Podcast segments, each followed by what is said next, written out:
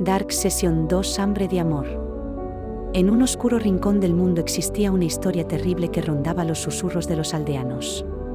Se decía que en las sombras de un antiguo bosque habitaba Amanda, una mujer de 25 años que había crecido en pisos de acogida, sin familia y con una belleza que cautivaba a todos los que la conocían. Amanda era una joven solitaria y vacía por dentro, cargando el peso del abandono y el temor de perder a quienes amaba. Su corazón palpitaba con un pánico enfermizo, una angustia que la atormentaba en cada relación amorosa. Temía que todo lo que amaba acabara marchándose, dejándola nuevamente sumida en la soledad y el vacío. Sin embargo, Amanda guardaba un secreto oscuro. En un extraño giro de su perturbada mente, cuando se enamoraba profundamente de un chico, una extraña sed de posesión se apoderaba de ella. No podía soportar la idea de que su amor se desvaneciera, así que, en un acto de desesperación y obsesión, lo privaba de la vida y, de manera inconcebible, lo devoraba. No era un acto de hambre física, sino un intento desesperado por mantener viva en sí misma la esencia de lo que amaba.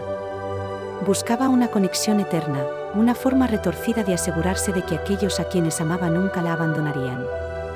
Amanda vivía en un constante torbellino de miedo y remordimiento, atrapada en un ciclo infernal.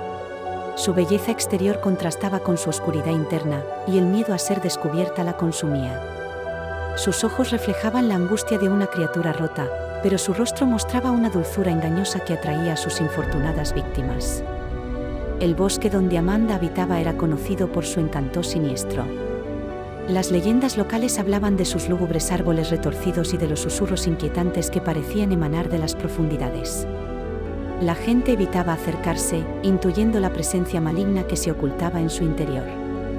La historia de Amanda se tejió en los cuentos del pueblo, pasando de boca en boca como una advertencia a todos aquellos que buscaban el amor. En cada noche oscura, se decía que Amanda merodeaba por el bosque, buscando su próxima presa y dejando un rastro de desolación a su paso. Sin embargo, aunque la historia de Amanda era aterradora, también era trágica. La soledad y el miedo habían distorsionado su mente, convirtiéndola en un ser atormentado y consumido por la obsesión. Su final, aunque triste, fue justo. Un día, mientras Amanda se adentraba en el bosque en busca de su próxima víctima, se encontró con un joven viajero. Pero... Pero este joven era diferente. Su corazón estaba lleno de compasión y empatía, y pudo ver más allá de la apariencia engañosa de Amanda. Sin temor, se acercó a ella y le ofreció su amistad sin condiciones. El joven compartió su historia y sus sueños con Amanda, y poco a poco logró despertar sentimientos de esperanza y redención en su atormentado corazón. La presencia constante del joven y su inquebrantable bondad comenzaron a disipar la oscuridad que envolvía a Amanda.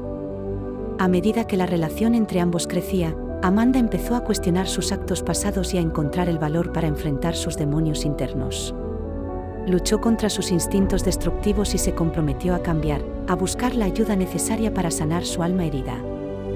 Juntos, Amanda y el joven emprendieron un viaje de transformación. Buscaron la guía de sabios ancianos que habitaban en las profundidades del bosque, quienes conocían los secretos ocultos de la naturaleza y del corazón humano.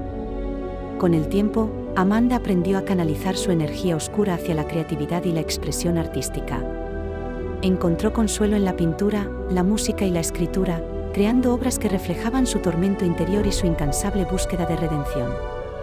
A medida que Amanda y el joven emprendieron su viaje de transformación, el pasado oscuro de Amanda se hizo evidente para la comunidad. Aunque sus acciones fueron motivadas por el miedo y la desesperación, la gravedad de sus crímenes no podía pasarse por alto. La comunidad, profundamente afectada por los actos terribles de Amanda, exigió justicia se realizó un juicio en el que se presentaron todas las pruebas y testimonios de sus crímenes. Aunque Amanda mostró sincero arrepentimiento y una clara voluntad de cambio, el tribunal dictaminó que sus acciones merecían un castigo ejemplar.